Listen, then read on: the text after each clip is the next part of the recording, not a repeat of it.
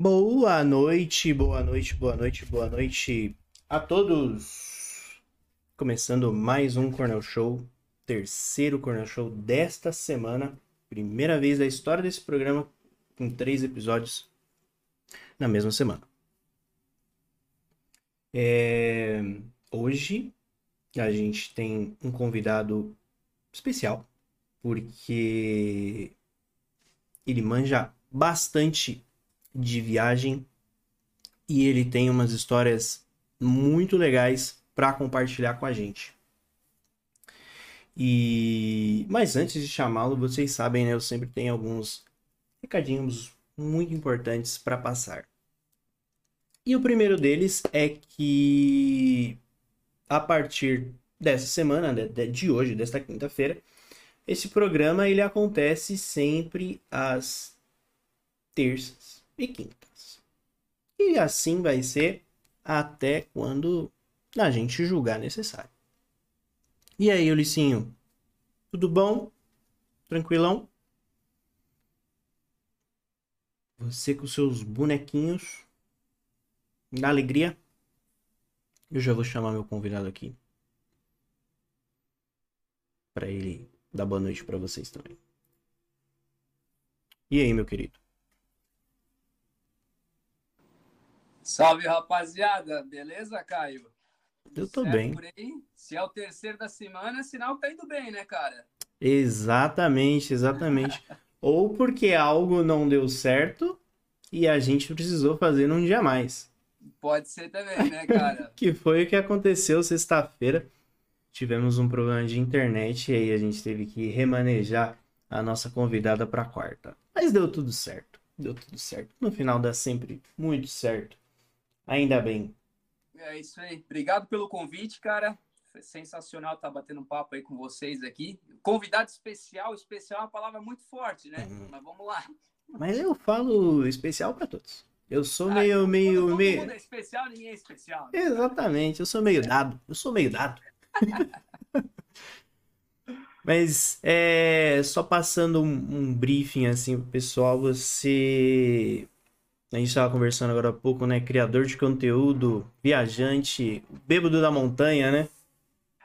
Olha, mais para bêbado ultimamente não de tanta montanha, né? Mais de boteco, que tá uhum. meio complicado a situação. Mas, e como eu te falei em off, né? Quando eu falo criador de conteúdo, eu tenho vontade de matricular no Senai, né, cara? Um toureiro mecânico, um corte e costura, né? Que dá até uma vergonha de falar pra mãe que tu é influencer, né?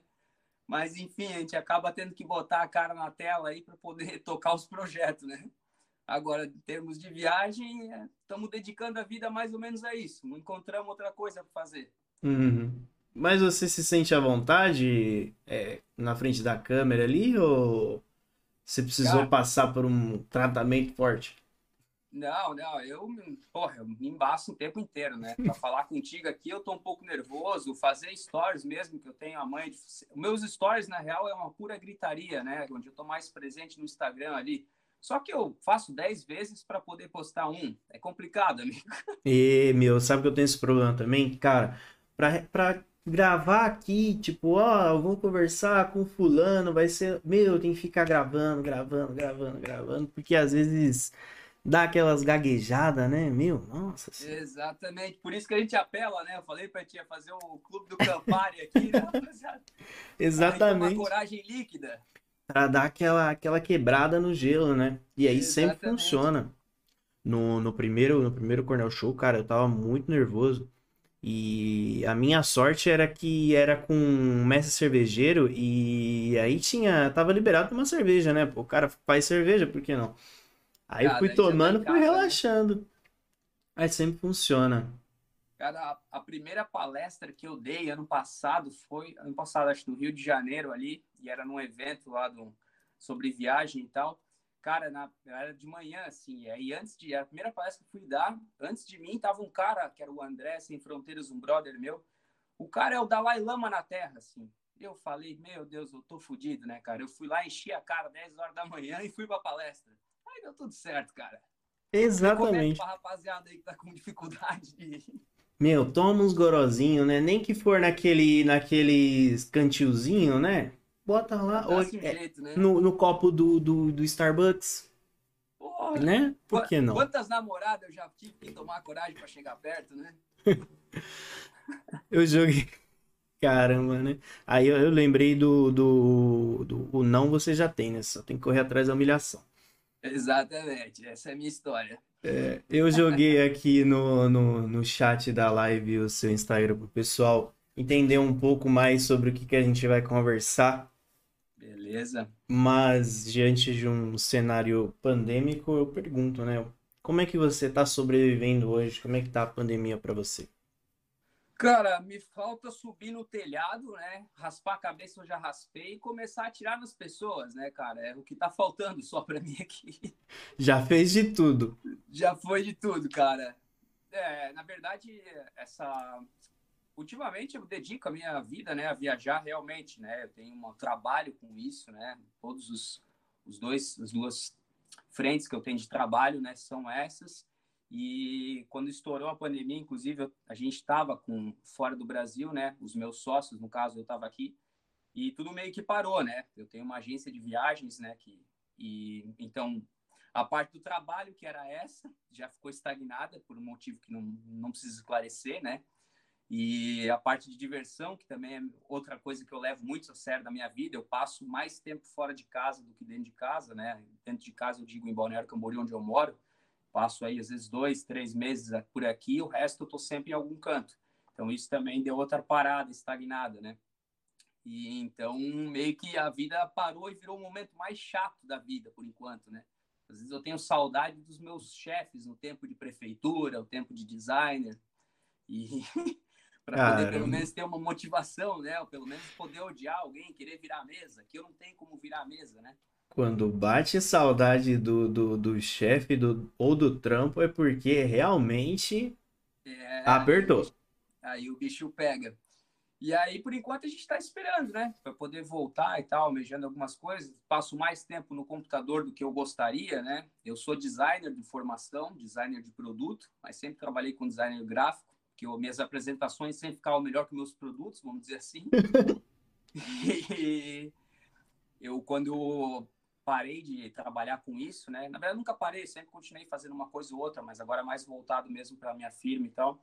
É... Eu não queria mais ficar na frente do Photoshop, né? Isso era tipo um lema para mim. Eu não quero mais saber de. Eu sou do tempo do Corel Draw, você vê que eu sou, sou antigo ainda, né? Então, CorelDRAW, Photoshop, eu não queria mais saber disso na minha frente. E semana passada eu acabei ficando 14 horas na frente do computador. Então, deu que um plot twist aí, alguma coisa deu errado na minha vida. Até comentei com meus amigos, aquela história de sair pro mundo, viajar e nunca mais voltar, acho que me enganaram, cara. Venderam um, um peixe errado aí. Exatamente. Mas é, são, foram 14 horas na frente do computador por um bom motivo, né? Você está produzindo um documentário, né? É, né, a gente está produzindo um documentário.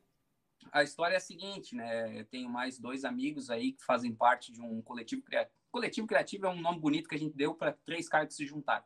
Uhum. É, ah, é bonito. Esse mesmo. é o Marcos de la Cumbre, que é um jornalista, e o Maurício Pereira, Maurício Guartelá, que ele tem uma produtora aqui, é um filmmaker, né? Um documentarista. A gente viajou para a Patagônia em dezembro de 2019. Eu estava trabalhando lá, eu e o Marcos com as expedições e depois disso a gente se juntou com o Maurício e foi fazer um gravar um, algumas coisas ali. Sempre tive vontade de fazer isso, né? Mas não nunca tive assim um nunca achei uma pessoa certa. Eu e o Marcos, por exemplo, somos amigos há 20 anos. E aí apareceu esse Maurício aí e a gente começou a captar as coisas. Acontece que quando a gente jogou na timeline ali em maio do ano passado, virou um Frankenstein. Agora a gente tem um, um filme aí de duas horas que retrata sobre a Patagônia. E aí agora é o dia inteiro fazendo isso, aprendendo a editar, se virar, escrever é. texto, buscar referência bibliográfica, histórica. É um probleminha legal esse, pelo menos. Essa é. parte me divertindo durante a pandemia aí. É uma, é uma, vai, vai te ocupar bastante isso, com, com, confesso. É, eu até anotei aqui, cara, a questão do coletivo criativo, porque eu vou usar isso aí. Eu vou usar. É bonito, né, cara? Né? Porque aí se qualquer coisa fala assim, não, onde você vai, não sei o que, ó, eu vou juntar o meu coletivo criativo, vou fazer uma, uma reunião ali e já volto. E aí, volta extremamente embriagado. Exatamente. funciona, funciona, funciona muito. E onde que vai estar disponível pra gente assistir? Cara, por enquanto, vou te falar bem a real. Hoje a gente fechou a parte de som design, que agora vai para um colega nosso fazer é, no Paraná. E a gente espera que até o final do mês esteja pronto. Essa produção aí é, é cada um tem uma um mora em Farroupilha, no Rio Grande do Sul, outro mora em Balneário Pissarras. É difícil as coisas. A gente é velho e já não consegue mais fazer tudo online. Uhum. Né? A gente precisa se juntar, discutir, riscar folha. Então demorou mais do que a gente achava. E até por um bom motivo, porque isso foi amadurecendo bastante o documentário, né? Então, ele é muito relacionado à história da Patagônia, com personagens fortes, né? Ele não é aquela. A gente até tira onda, não é aquele negocinho assim, ai, não é o caminho, é o, não, é o, não é o destino, é o caminho. Uhum, a jornada, né? Isso, a gente inclusive bate nisso, né? zona de conforto, né? essas frases que já estão extremamente, conceitos extremamente batidos. Então, a gente demorou mais do que a gente achava. Então, agora o nosso deadline provavelmente é para final de, aliás, começo de outubro. Só que a gente vai lançar em algumas cidades específicas, né? A gente quer fazer algumas reuniões aí. Ah, que legal. No, é, no Canyon Guartelá, que é onde o Maurício mora. É, tem uma casa lá, fica em Tibagi, no Paraná. Aqui em São Paulo, em Curitiba. A gente vai fazer algumas pequenas e depois a gente vai é, no Vimeo, né? Vai soltar no Vimeo. Uhum. Só que aí eu já também eu já dei tantos prazos que a galera já ninguém mais acredita em mim mais. Mas uma hora sai, né? Essa é a parte boa de, de ser independente, né? Não tem aí um, um engravatado te enchendo o saco. Exatamente. E é aí que os filmes ficam ruins. E aconteceu algumas coisas, assim, né? Em questão de. Às vezes a gente foi gravar em alguns estúdios aqui da universidade, a parte dos offs, as falas. E aí, pô, alguma falha falhou, assim, não ficou legal. Alguma fala. É, no dia seguinte, cara, a gente recebeu um e-mail, porra, do Museu das Malvinas na Argentina, daí eles liberaram as imagens. Daí a gente, porra, agora dá para encaixar isso. Vai falar, muda de novo. Uhum. Então isso até acabou ajudando, só que ninguém aguenta mais também. é, é cansativo. É legal, mas é cansativo. É... é. A gente espera aí que dê para lançar no final, ali no meio de outubro, por aí, talvez on demand. Vamos ver certinho como é que fica. Como é, são duas horas de filme, né? E na verdade ele é dividido, funciona como série também. É mais ou menos como tu assistiu o, Casa de Papel, vamos dizer assim. Uhum. Consegue assistir na sequência, né? São três episódios aí, dois sobre a Argentina, um sobre o Chile. E o seu foco, ele é mais Patagônia mesmo, né? Uma pergunta aqui no chat é, quais países você já viajou, qual você mais gostou. Mas é... é. É que assim, a Patagônia ela entrou na minha vida meio que por acaso, cara. É, foi mais ou menos o seguinte: 2016 eu trabalhava numa editora de faz livros de fotografia e tal, como designer gráfico. Fui demitido por falta de motivação, para você ter ideia. Hum. É, que eu estava aí poluindo o ambiente, vamos dizer assim, conturbando ele. Hum. E, e eu acabei indo no Cine, cara, para pegar o meu seguro-desemprego. Isso, cara, é uma coisa bizarra. Eu sou o único cara que eu conheço que entrou para pegar o seguro-desemprego e saiu devendo para a União. Porque no, te no tempo que eu era funcionário público, eu tinha pego seguro-desemprego e é um rolo do cacete. Eu saí devendo uns 3 mil. E aí, o que, que eu tinha de dinheiro da rescisão, eu já não tinha mais dinheiro nenhum para uhum. fazer uma viagem. Porque naquela época eu pensei assim, cara, vou, tô trabalhando há um tempo certo, não tô gostando mais de ser designer, vou meter o pé para algum lugar. E aí, como eu não tinha mais dinheiro, eu comecei a olhar na internet onde é que eu poderia mais ou menos ir sem grana, né? E acabei olhando no mapa e falei, porra, Patagônia aí, Ushuaia, eu vi que tinha gente que estava indo para lá de carona, inclusive era uma, até uma menina, né, uma Pamela do, não lembro agora o Instagram dela, Mil Destinos, eu não lembro agora certinho, mas era uma, porra, uma baita menina, assim, sabe, com, com certeza do que ela queria fazer. Uhum. Eu falei, porra, se essa mina vai, eu também vou, cara. Exatamente. E aí eu peguei e falei, ah, vou, vou de carona, vou tentar isso. Nunca tinha feito nada disso. Já tinha viajado para outros lugares, Buenos Aires, tinha ido para Europa e tal. Mas não tinha feito nada disso, né? Uruguai, esses rolês eu já tinha dado. Mas não feito um, uma coisa assim mais, mais pau na mesa, vamos dizer assim. E aí acabei indo para lá, consegui um amigo meu que é um completo idiota, assim, desses que topa tudo, né? Então, é o Vam Vam. Ele, numa sexta-feira num, num boteco, falei, cara, vou para o Ushuaia de carona. Ele olhou, ah, onde é que fica o Ushuaia? Eu mostrei no mapa, ele, ah, vou contigo. E assim, largou emprego, largou tudo e foi, né? Nem direitinho, cara. É um completo idiota.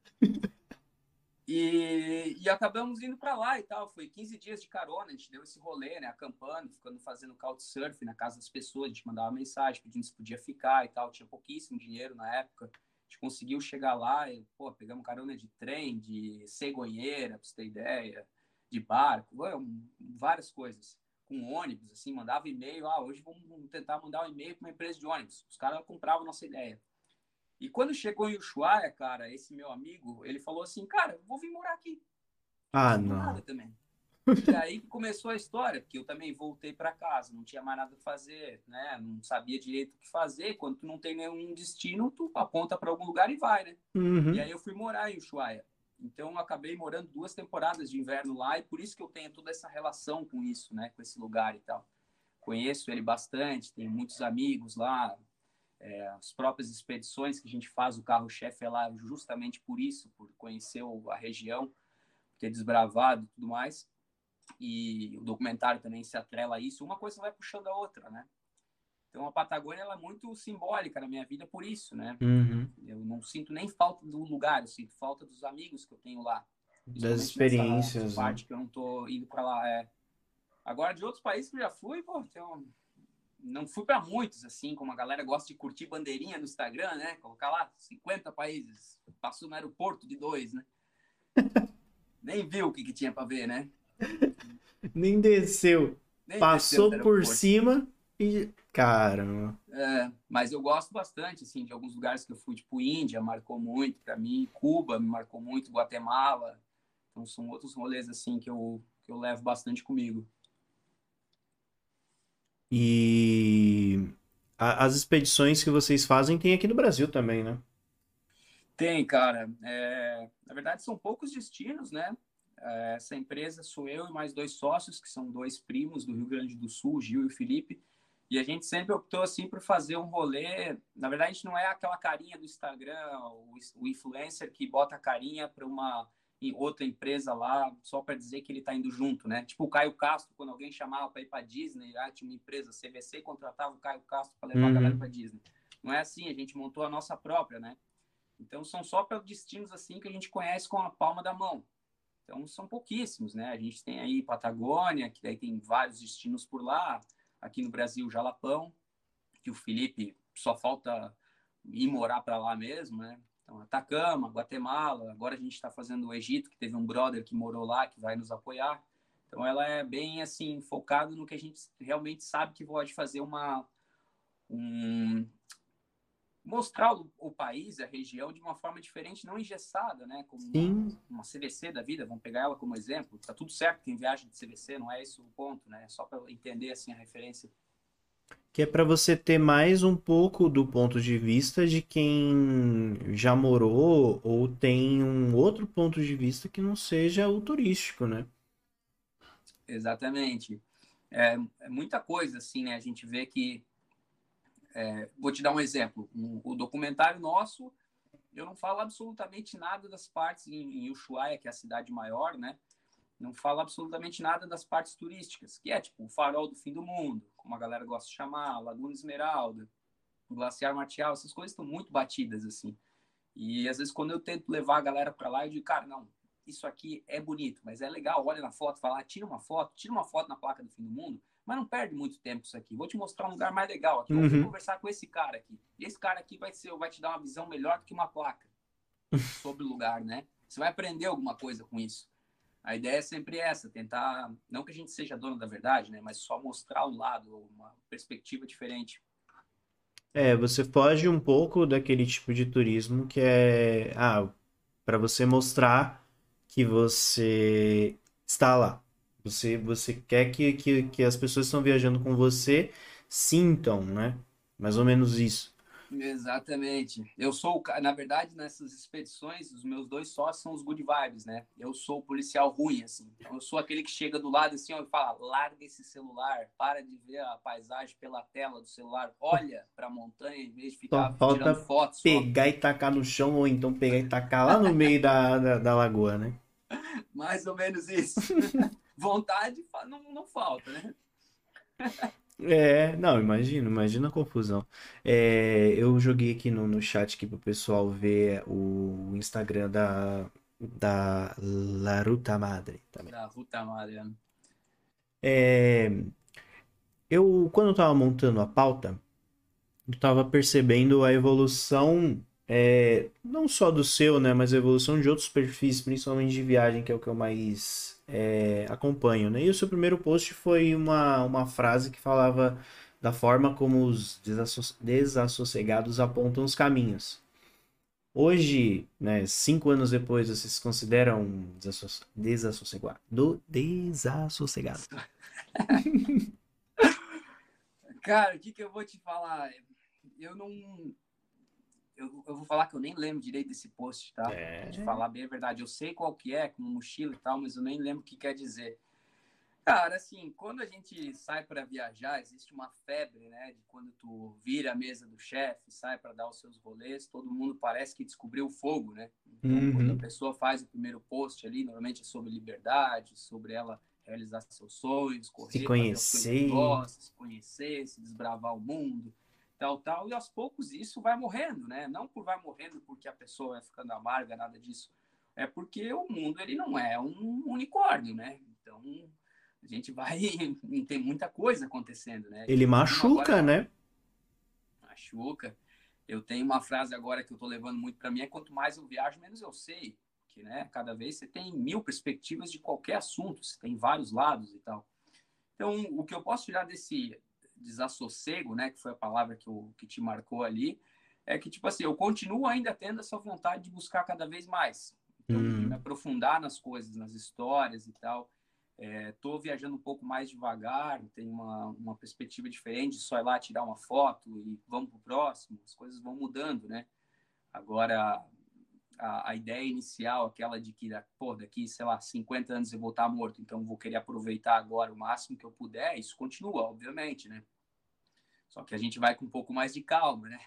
Sim, Vai- sim. Vai pisando mais devagar, né? É, e quando começa a viajar, tudo isso, você pode ver qualquer um, assim, parece que vai revolucionar o mundo, né? Você quer apontar aí o que tá errado, o que, não tá, você acha que vai dar a solução, daqui a pouco você tá dando... É que nem você sai da faculdade aí com a boina do Che Guevara, Eu, ou então eu. sai do jornalismo querendo dar aula pro Cid Moreira no, no- no Jornal Nacional, né? Tá tudo errado. né? Fala de ética. É, Eu sou essa pessoa. Eu fui essa pessoa. Você está falando. foi, né, cara? Exatamente, foi cara. Qualquer assunto, né? Eu, como designer, olhava Bauhaus e falava, isso aí tá errado, né? Completamente doido. E, não, é assim, as coisas vão mudando conforme tu vai viajando, mas eu acho que isso é a, é a parte legal, né? Você vai aprendendo conforme você vai, você vai caminhando e progredindo, né? Ficando- fazendo, você vai envelhecendo, como a gente diz- costuma dizer, né? O jovem precisa de uma revolução por semana, a gente já não precisa mais tanto disso. Não, ainda bem, né? Senão a gente não ia conseguir dormir. Imagina. Exatamente. Tem um pessoal tirando sarro da minha dicção. Nada a ver, cara. Pô, é que eu sou gago. Boa noite. Boa, boa noite, dona Débora. É, E outra evo- evolução legal também que dá pra acompanhar no seu perfil é a das fotos. Fez algum curso ou foi o tempo que te ensinou? Não, cara, a minha frase e a minha dica para todo mundo é: não aprenda fotografia, faça amigos fotógrafos, cara. Viaje com bons amigos fotógrafos, cara. Essa é a, é a moral da história. Não, eu tenho alguns amigos aí, vamos dizer, uns, uns quatro aí, que, que me auxiliaram assim bastante, que foi gente que viajou comigo, tipo os meus dois sócios, o Maurício, que faz parte do Clandestino, o Felipe Gates, que é um outro amigo meu que viajou de carona comigo em outro momento para a Argentina sempre foram me dando uns toquezinhos, assim, né? E aí eu fui pegando uma manha. Eu já tenho uma facilidade, já tenho um pouco de senso de estética pela parte do design, né? Uhum. Meu pai trabalhou muito tempo com fotografia, então eu já vou meio puxando o caminho. Agora, eu não sou um fotógrafo, não me considero. Eu sei apertar o, o cliquezinho ali e depois eu sei meter uma parada no Lightroom ali para dar um- uma equilibrada. E às vezes eu erro a mão totalmente também, né? Salvo pelo preset, né? salvo pelo preset, né? Tô tentando não utilizar mais isso, mas às vezes é complicado. Mas é, é mais assim uma questão de que eu vou. De, de, eu tenho um feijão com arroz que eu sei, né? Uhum. Regra de terço, para onde olhar, para onde não olhar, o que, que fica bonito, contra luz. Enfim, essas coisas eu sei. Mas também dizer que eu sou um puta fotógrafo, aí já não é mais com a minha, não. Uhum. E essa sua dica aí de você ter amigos fotógrafos é muito mais barato também, né? Porra, você tem companhia, você tem o cara que vai levar a câmera, você não precisa comprar a câmera, se o cara já tem. Você pede O cara vai emprestado. tirar as suas fotos, tu vai tirar uma foto dele, vai ficar toda torta, ele vai tirar uma perfeitinha, tudo enquadrado. Sim. Só tem lucrar com isso, cara. Não, só, só tem benefício.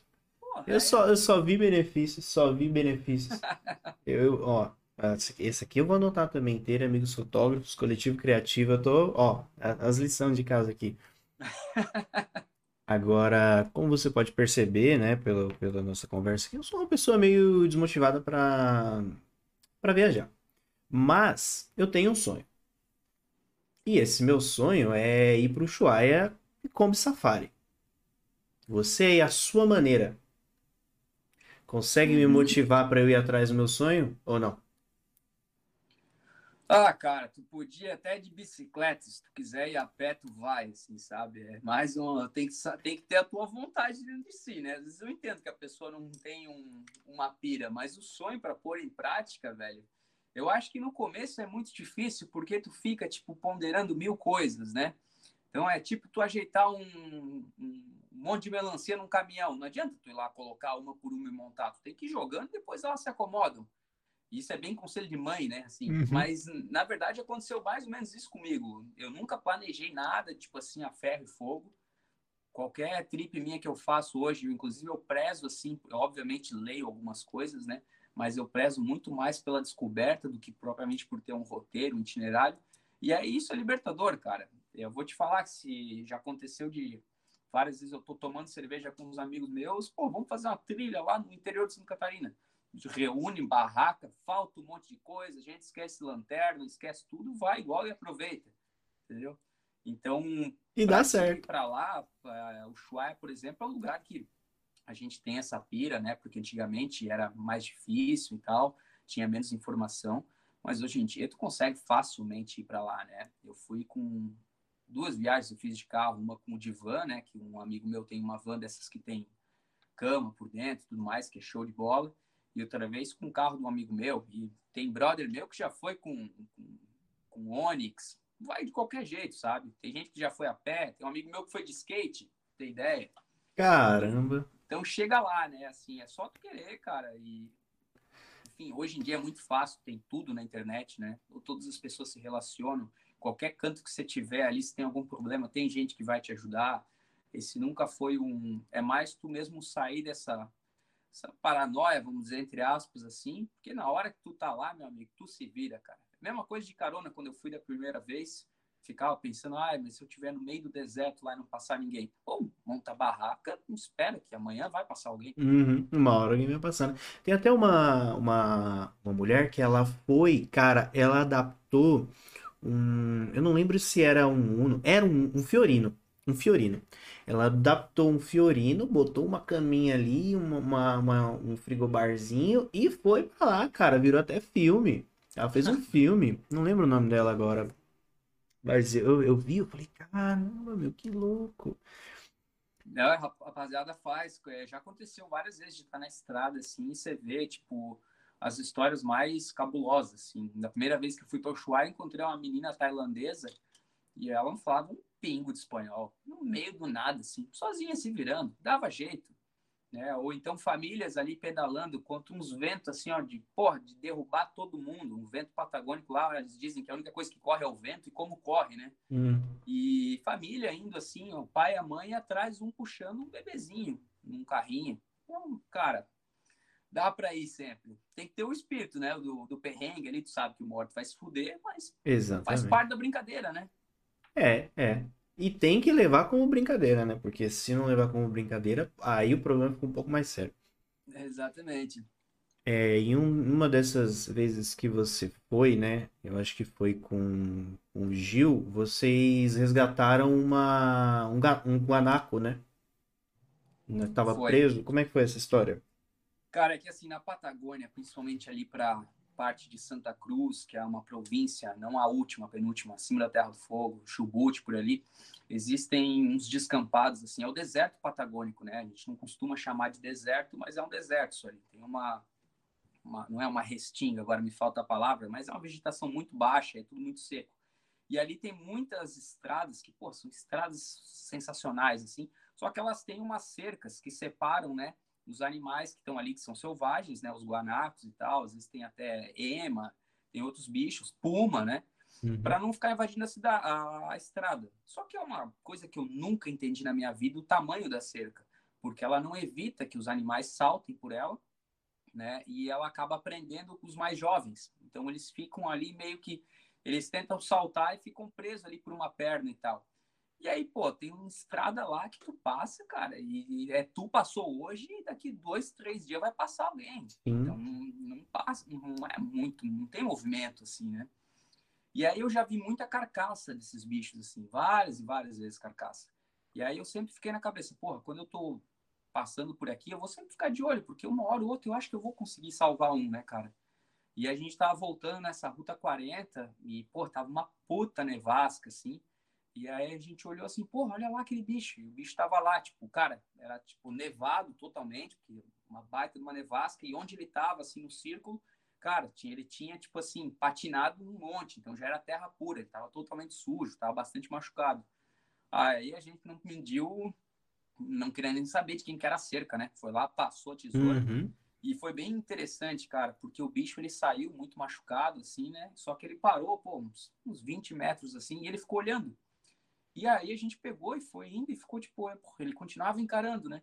A gente entrou na van, foi embora e o bicho continuou seguindo a van assim, fitando, sabe? Caramba! Tipo, pô, naque... eu não tenho muito essas conexões com natureza, assim. Eu sou um cara bastante cético, avesso, né? Isso. Mas naquele dia eu falei, pô, acho que ele tava mesmo dando um, um valeu aí, galera. Obrigado. Ele tava agradecendo e, é... e... imagina, deve agradecer até hoje. O pessoal pediu foto desse momento. Tem vídeo, Amanda. Eu achei aqui já. Eu vou mandar aqui no chat. Isso, tem um vídeo ali do. Da hora que vocês soltam ele, né? Isso, isso. É, é. a gente ficou ali mais um. Foi tipo questão de lá ver mesmo. E já foi buscar o alicate, já passou ali e já foi embora, né? Aí a gente parou depois num posto ali de gasolina. E aí encostamos ali. Daqui a pouco o Gil já se largou a chorar. Imagino, imagino. É uma emoção. Foi, foi bem legal, cara. Só que foi a única vez, assim, que a gente conseguiu mesmo salvar algum desses bichos, né, cara? É difícil, assim. Já teve outras vezes que os bichos nos, nos salvaram, né? Caso da. Não sei se tu sabe dessa história da Violeta, que é em Ushuaia, uma cachorrinha que tem ali, que salvou uma menina que estava com a gente na expedição, né? Ela estava uma menina acabou se perdendo num trekking, que é bastante difícil, assim, porque eu estava indo na frente junto com um grupo para tentar segurar a van que estava nos esperando, porque já ia dar o horário. O Gil estava levando a galera atrás e ela tentou nos alca me alcançar. E ela acabou entrando num pico meio nada a ver, assim. Uhum. E o que, que acontece? Nesse trekking, cara, é, existia um cachorrinho, uma cachorra, na verdade, que é uma tipo uma golden lata, assim. Ela se chamava Violeta. Eu nunca mais vi ela, já faz, cara, uns uns três anos, assim. Não sei se ela morreu, o que aconteceu. E nesse dia que a gente estava subindo esse trekking, fiquei em, em Ushuaia, não sei se eu falei, é, ela estava machucada, ela tinha tomado uma mordida. E aí ela sempre segue a gente, por quê? Porque ela quer lá em cima comer o nosso lanche e depois voltar a faceira, né? São uhum. seis quilômetros de subida e seis de descida. Mas ela vai, vai se amarrando e vai mais um monte de cachorro. E esse cachorro, na verdade, ele estava ali machucado e a gente, pô, Violeta, fica aí, vai embora, vai embora, tocava ela. E ela não, não largou do nosso pé. E subiu com a gente. E foi meio mancando e tal, foi. Chegou lá em cima, ela comeu o lanche. Obviamente, a gente pensou que ela desapareceu. E vamos embora, né? Lá em cima tem uma laguna e umas cavernas de gelo nesse lugar. Chama Glaciar Vicinguerra. Quando a gente desceu, eu cheguei lá embaixo e eu falei assim, Gil, vamos embora? Vamos. Aí eu contei o número de galera que tinha, era para ter acho que 12 ou 13. A gente pegou o carro, foi embora. E daqui a pouco eu olhei assim, cara, cadê a Kelly? E aí o Gil falou, não tava contigo? E aí, puta, hum. bicho. Aí volta correndo pra lá, já tava anoitecendo, ia ter que subir a montanha, ia passar a noite na montanha, assim, procurando a menina. O que aconteceu? A, a cachorrinha encontrou ela no meio do caminho, num lugar que não era parte da trilha. e levou ela pra trilha e chegou onde a gente tava, lá embaixo, perto de um riacho. Então a cachorra salvou a menina. Caramba! Agora explica como é que o cachorro tava lá, né, cara? É provável. Não, sei lá. Pressentiu, insistiu.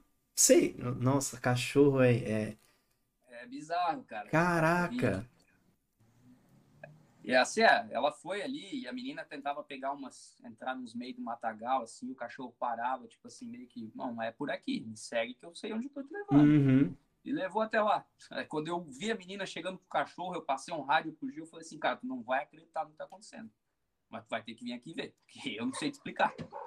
É o famoso eu não acredito quando eu vejo não acredito. É, é o, o famoso Beethoven, né? E, e, o que que ela contou? Ela tipo, o que que a menina falou? Que o cachorro. Ela, ela olhou, viu o cachorro, pensou, esse cachorro vai para casa, né? Seguiu. E aí começou a seguir ele e tal, viu que tava, tava descendo e confiou também, cara. Foi meio, meio sorte, assim, também. Foi, foi completamente sorte. O pessoal tá, tá falando, é, é anjo da guarda mesmo. É, exatamente. É um anjo da guarda, cara. Caramba, meu. Tava ali para isso. Exatamente. Naquela hora, naquele lugar. Tem algum algum perrengue assim que já passou assim que hoje você você olha para trás e fala assim, putz. Que bom que passou. Ah, cara, quase toda viagem que eu faço, bicho. é inacreditável assim, tem vezes que até a gente tenta se policiar e dá tudo errado, né? Já aconteceu, tipo assim, de bater carro na Patagônia. Lá à noite, cara, durante a, as estradas, tem muita lebre. E a lebre, ela vê o teu carro e ela passa. Como se estivesse num jogo do Super Mario, assim. Hum. E aí, pô, no começo tu acha que fica mal mal, que tu atropelou uma lebre. No final do dia tu atropelou cinco, cara. Não hum. adianta. Vida real é uma merda lá, quanto a isso. Então já quebrou muito carro, já teve gente que torceu o pé na montanha e teve que fazer resgate, 10 horas de resgate né, para poder tirar a pessoa de lá. Em Chau, é o Chaltén, que é onde uhum. a gente vai bastante na Patagônia. Tem um lugar que tem uma plaquinha escrito daqui para frente só escaladores. A menina torceu o joelho ali, a patela, virou o joelho dela, caiu uhum. assim. E aí teve que passar todo um resgate. É, então já teve isso. Já na Turquia, eu tava, eu fui para Turquia bem na época que explodiu umas bombas, se não me engano foi 2015 no aeroporto, eles tinham explodido, e também no mercado que tem lá. Eu não lembro o nome do mercado, mas é o mais famoso em Istambul. E eu fui bem naquela época para lá. E aí, porra, eu fui tirar uma coisa da minha mochila no meio do mercado. Já tinha um monte de guarda com metralhador apontado para mim. Cara, ali eu passei uma, eu pensei, agora eu vou fitar. Agora eu vou.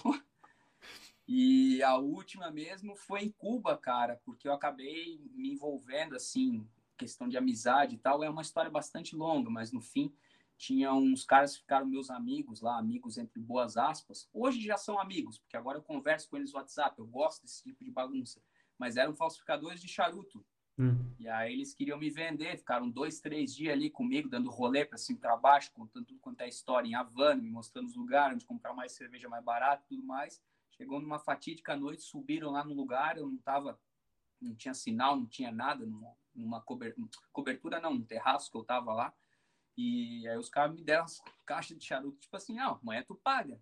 Aí eu aqui, né, cara, pensei, puta, fudeu, tipo, 75 euros cada caixa, tu sabia que era falsificado, ia se fuder.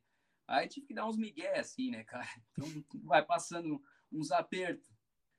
Caramba, cara. Ai, ai, eu achava que eu já tinha passado perrengue. Mas, Mas depois aí. que passa é divertido, né? Porque daí vira história, né? É, hoje você olha para trás e fala. Ah, ah, você dá, aqueles, dá aquela risadinha amarela, né? Exatamente. A Amanda aqui, ela quer saber o que fizeram com o cachorrinho que resgatou a moça. Deram uma medalha para ele? Para ela? Cara, é, esse, é como eu falei, esse cachorro ele mora ali embaixo, porque, tipo assim, é no começo do trekking tem uma, uma, uma vilazinha, assim, meio que um sítiozinho. E ele mora ali. E aí, depois desse dia, ah, a gente deu um monte de biscoito, bolachinha, né, que tinha para lá. O Gil sempre levava coisa para ela. E só que a gente nunca mais viu ela, cara. Não sei se eles se mudaram, se o cachorrinho acabou morrendo, não sei o que aconteceu, assim. Se era um, um cachorro fantasma, um cachorro anjo da guarda. É, às vezes estava lá só naquele momento, né? É. a gente nunca mais viu ele, assim, acabou perguntando pro pessoal da região, mas ninguém nunca me deu muita, muita informação, não. Cara, mas espero que ela esteja bem. Muito bem.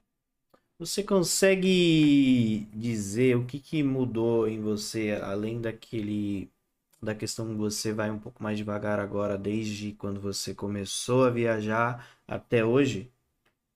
Ou não, não mudou? Só mudou a questão do você vai mais com calma agora?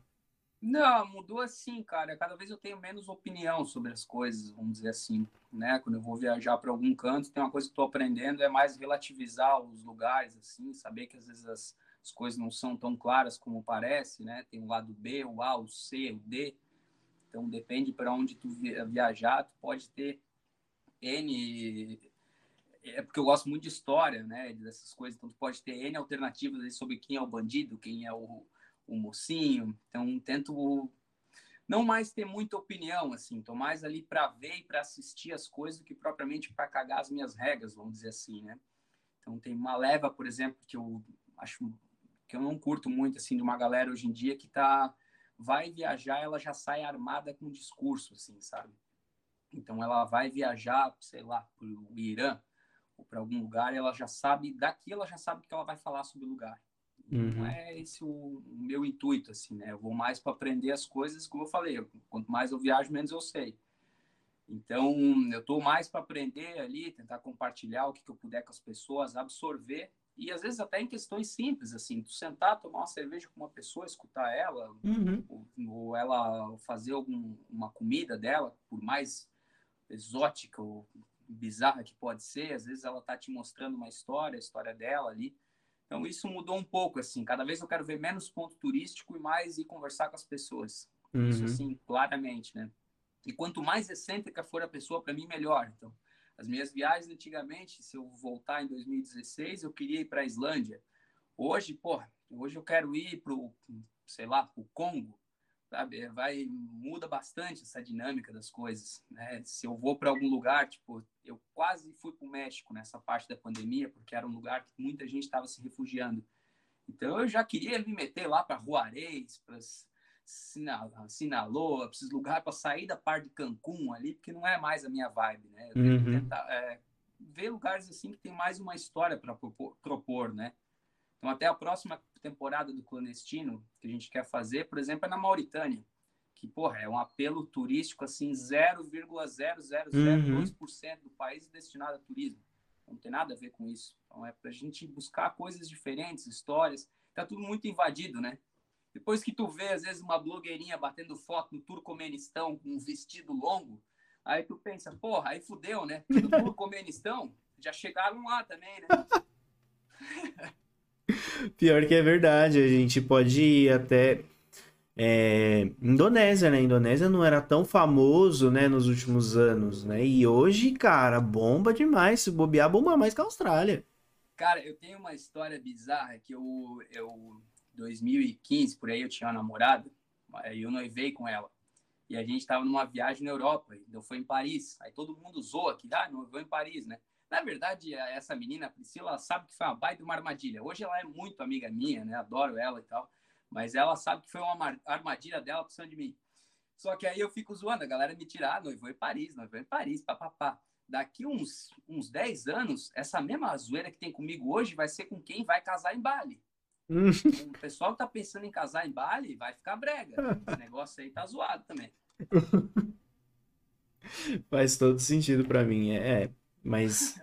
Ah, cara, é complicado. Paris é romântico. Mas é bom isso, né? Porque você manteve a amizade, né? Não, isso é muito isso bom. aí é tranquilo. É... Ficou a piada. Ficou, ficou. Briga por aqui é só por futebol, é só por isso que a gente briga, não é mais nada. É. E tá bom, né? Eu vi que aí atrás de você tem um, um livro do, do Anthony Bourdain. Tem um. Quais são suas suas referências de gente, livro, filme? O que, que você gosta? Cara, a principal de todas é o Bourdain, assim, mas disparado, cara. É, tipo assim, é aquela história de quando vou para algum lugar, o que Bourdain faria para mim. Uhum. ele há muito tempo, assim, né? Então, eu aqui tenho uma. Porra, eu só não tenho esse último livro dele, né? Que saiu agora, porque eu não sei ler inglês. Uhum. tem como. Esse aqui mesmo eu tô me batendo faz bastante tempo. Então é uma grande referência que eu tenho para mim, né? Ele foi um chefe ali em Nova York e tal, e depois teve a, escreveu Cozinha Confidencial, que é um dos livros assim para mim os, os melhores que eu já li. Em busca do prato perfeito também foi quando ele começou a viajar.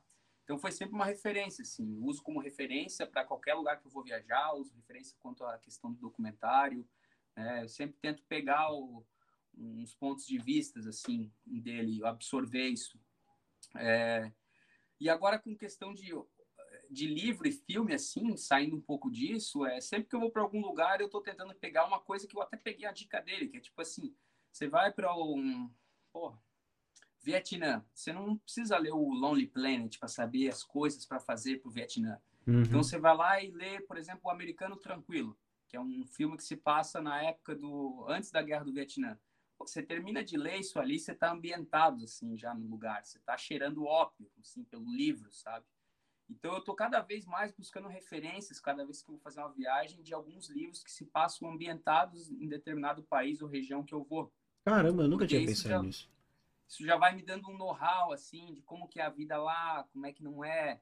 Então, porra, para Cuba eu não li na, na época que eu fui, mas eu tenho lido muito agora Pedro Juan Gutierrez, que é um um ator um, do trilogia Suja de Havana, Fábio e o Caos. Pô, tu, tu, para de ler, parece que tu tá fedendo o charuto, assim, suor, sabe? Tu hum. tá completamente sentindo um malecom. É, então, esse tipo de coisa que eu tô tentando embarcar agora, né? Tem alguns já até anotado pro México, eu quero ler a, a Sombra do Vulcão. Então, é mais ou menos nessa vibe. Filme, mesma coisa. Quanto mais periférico, mais que me dê uma visão do lugar, Tipo, um filme que eu tô completamente viciado hoje é o Todo Sobrelaçado, que é um filme sobre churrasco, mas é do estilo argentino, assim, aquele argentino chato, enjoado, né? Que ele é muito áspero com tudo, sarcástico. Mas como eu vou muito para Argentina, eu me vejo naquele filme. Hum. Então, e fala só sobre churrasco, não fala sobre Argentina. Só que quando tá tão ambientado lá, quando você chega na Argentina, você olha, porra, já tô me sentindo em casa, sabe? Já tá acostumado com o jeito deles, né? É, Cuba e o Cameraman eu assisti antes de ir pra Havana, porra, foi sensacional, assim, uma coisa que me explodiu a cabeça. Então, eu sempre tento fugir um pouco desses guias turísticos, assim, do que fazer, sabe? Obviamente, eu leio, né, quando eu vou para algum lugar, um blog, alguma coisa, mas eu não me prendo a nada disso, assim. Tento sempre pegar uma coisa mais periférica. Entendi. Então eu, eu posso jogar todos esses guias de viagem que tem aqui atrás de mim fora? Não, você pode. Cara, eu tenho essas bobagens também, né? Olha, tem aqui, ó. É bonito, né? Aí, ó. Nunca abri na vida, mas tá aí, né? É pra isso, cara. É decoração. É, é decoração. mas é, cada vez eu tenho me interessado mais por história e e coisas assim que possam me dar uma, uma perspectiva, perspectiva diferente para poder sair um pouco desse comum, né? Eu não quero uhum. ir mais para Paris e ficar na fila do, da Notre Dame. Não sei nem se a Notre Dame ainda já está de pé de novo, mas esse é o exemplo, né? Eu quero fazer coisas diferentes. Uhum. E é o tipo de turismo que não é muito comum, né? Se a gente for ver. Mas continuando nesse assunto ainda, eu sou é, um pouco aficionado pelo na natureza selvagem, né? Uhum. É, o Ed Vedder é um dos meus grandes ídolos, né? E, e, eu amo esse filme. E tem a questão do, do ônibus mágico, né? Que se passa lá no filme. E uma galera foi, né? É, se perdeu lá, não, não chegou a morrer igual o, o, o protagonista do filme morre, mas né, deu uma dor de cabeça ali para as autoridades, porque ali a vida é real, né? E que, qual é a sua opinião sobre isso? Cara, é agora que eu me fodo com todo mundo, assim, né? Bem dizer. Porque, vamos lá, é, tem bastante coisa em Natureza Selvagem, né? Eu li o livro do Krakauer lá, acho que é assim que fala, uhum. faz, pô, uns, uns 10, 11 anos por aí. Já assisti o filme uma porrada de vezes. É muito bonito, é muito legal. É, a, o Ed Vedder ali, aquela, essa playlist mesmo, né? Esse, essas músicas, essa obra que ele fez ali por Natureza Selvagem é excelente. E eu entendo por que cada pessoa que sai para querer viajar, ter alguma inspiração, foca nisso ali, né? É uma das coisas, assim, um dos alicerces. Agora, eu já não tenho mais saco para essa história, vamos te dizer assim.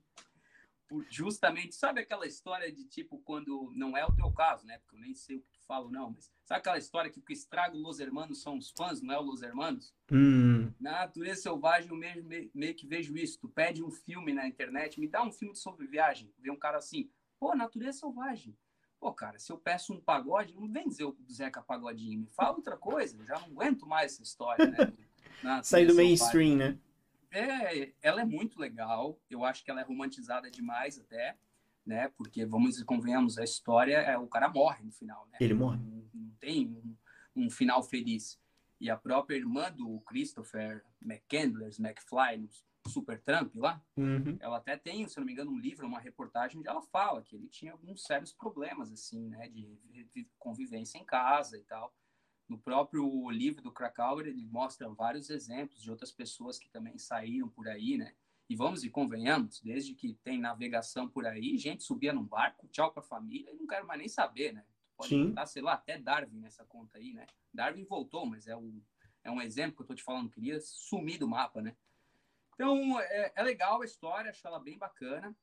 Mas assim, o cara tá há 30 anos se revirando, sei lá, no túmulo já, né? Já deu um pouco disso. Ninguém deixa ele morrer em paz. Ninguém deixa ele morrer em paz. Mas isso assim, como eu tô te falando, é a minha opinião, né? Porque uhum. eu já uhum. escutei isso um milhão de vezes e tá tudo bem de quem gosta.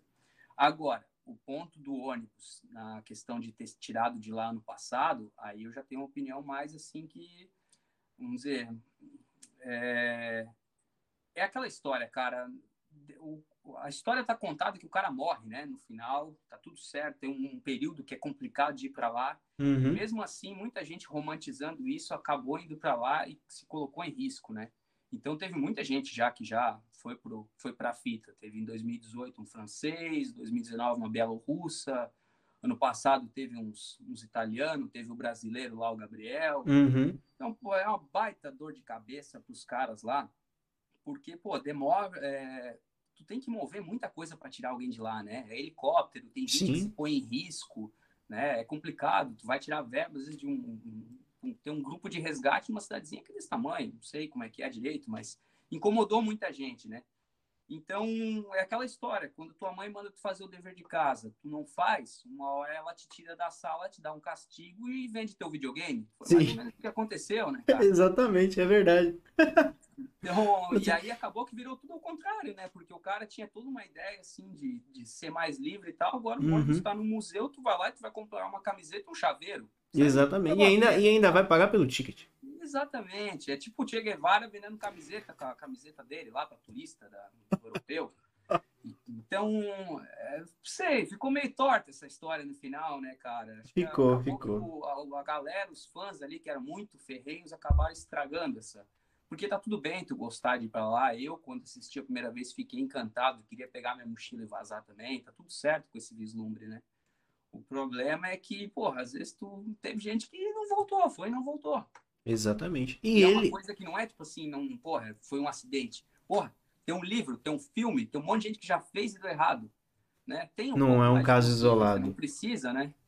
E ele era o, aquele cara que a gente estava falando. Ele é o cara que sai da faculdade é, incomodado com, com o mundo e quer mudar o mundo. Mas Exatamente. ele não conseguiu. E é triste porque ele percebe isso ali antes de fechar o olho, antes de morrer. É, né, ali que ele escreve a frase. A frase nem é dele, né? Acho que é de um outro não. livro.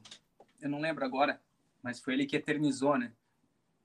É complicado é. isso, né? Aí já não tinha mais como voltar, né? Aquela bela história que a gente só dá valor quando já não tem. Exatamente. O, a, o arrependimento bateu. Claramente. É, isso aí o qualquer arrependimento. música do Raça Negra nos diz, né, cara? A gente é que não presta atenção. Exatamente. Guilherme, nós estamos chegando ao final desse episódio. É, e sempre, para fechar, a gente faz uma brincadeira.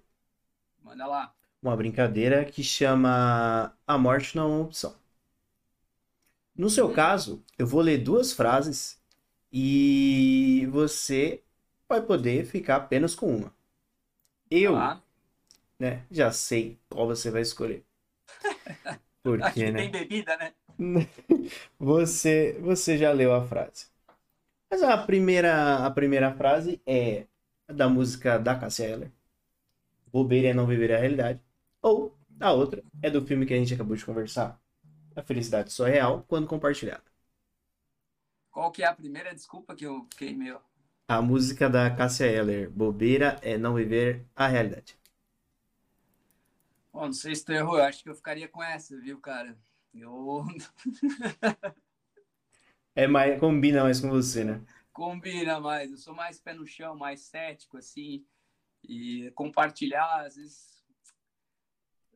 a frase é bonita também dele, né? Mas tu vai vendo que quando tu vai ficando mais velho, tu vai tendo menos amigos, tu vai abrindo menos coisa. É o que eu te falei, né? O meu celular hoje, ele tá cheirando churrasco, porque eu fiz um churrasco com meus amigos no final de semana, eu não queria que ninguém soubesse. e apareceram. ah, então é isso, cara. Queria te agradecer pela sua participação. É a história do cachorro aí comoveu um pouco aqui o, o, o meu, o meu chat. É, me comoveu também, porque né, eu gosto de cachorro, né? O logo desse, desse canal é o cachorro, o meu cachorro. É, então, te agradecer pela sua participação. É, e vamos ver aí se, se, se eu não, não pego minha esposinha aqui e a gente se anima e faz uma expedição aí com você, por que não? Bora, bora, tamo aí pra isso, cara. Não, é que tu, tu gosta de cachorro, mas é que tu não viu aquela minha aba explorar no Instagram, cara. É só cachorro, cara. Ah, eu vou dar uma olhada. Eu vou dar uma olhada. Quando eu olho ali, é só cachorro. O dia inteiro vendo cachorro, trazendo chinelo, chinelo, correndo para lá e para cá. Tem uma, uma previsão quando vocês vão abrir o calendário ou ainda não? Tô esperando mais um pouco. Cara, a gente, a gente tomou como regra aí, né? Tá terminando esse negócio já da, terminando não, mas está dando certo esse negócio da vacina aí, querendo ou não, uhum. vai ter, vão ter países que vão exigir isso, então a gente vai abrir a partir de janeiro ali o calendário. Uhum. A gente uhum. meio que abraçou essa causa aí de tipo, pô, é um saco fazer expedição, porque se alguém positivar pode dar problema, às vezes Sim. o cara tá lá no Egito, deu um problema, e é, aí é muito, muito rolo, assim, né? Então, entre preservar a saúde da galera e também a gente não se fuder, vamos deixar bem a, a, aos claros assim. Uhum. Melhor esperar mais um pouquinho, a partir de janeiro aí a gente tenta voltar com tudo. Bacana, então vamos ficar de olho. Eu joguei o Instagram, é, o seu e o da agência no chat. É isso por hoje. Muito obrigado novamente. Obrigado, um abraço. Pai, obrigado aí pelo, pelo convite, a galera do chat aí também. Maneiro pra caramba, cara. Quem precisar aí de ó, quiser trocar uma ideia, estamos aí no, no Instagram aí. é isso aí. Quinta-feira, quinta-feira não, terça-feira a gente é feriado, mas tem Cornell Show. A gente vai receber o Ezequiel, Ezequiel Moura, ilustrador, artista, pintor, cara é fera demais. É isso, bom fim de semana a todos, bom fim de semana para você. Um abraço e boa noite. Valeu, obrigado e boa noite, rapaziada.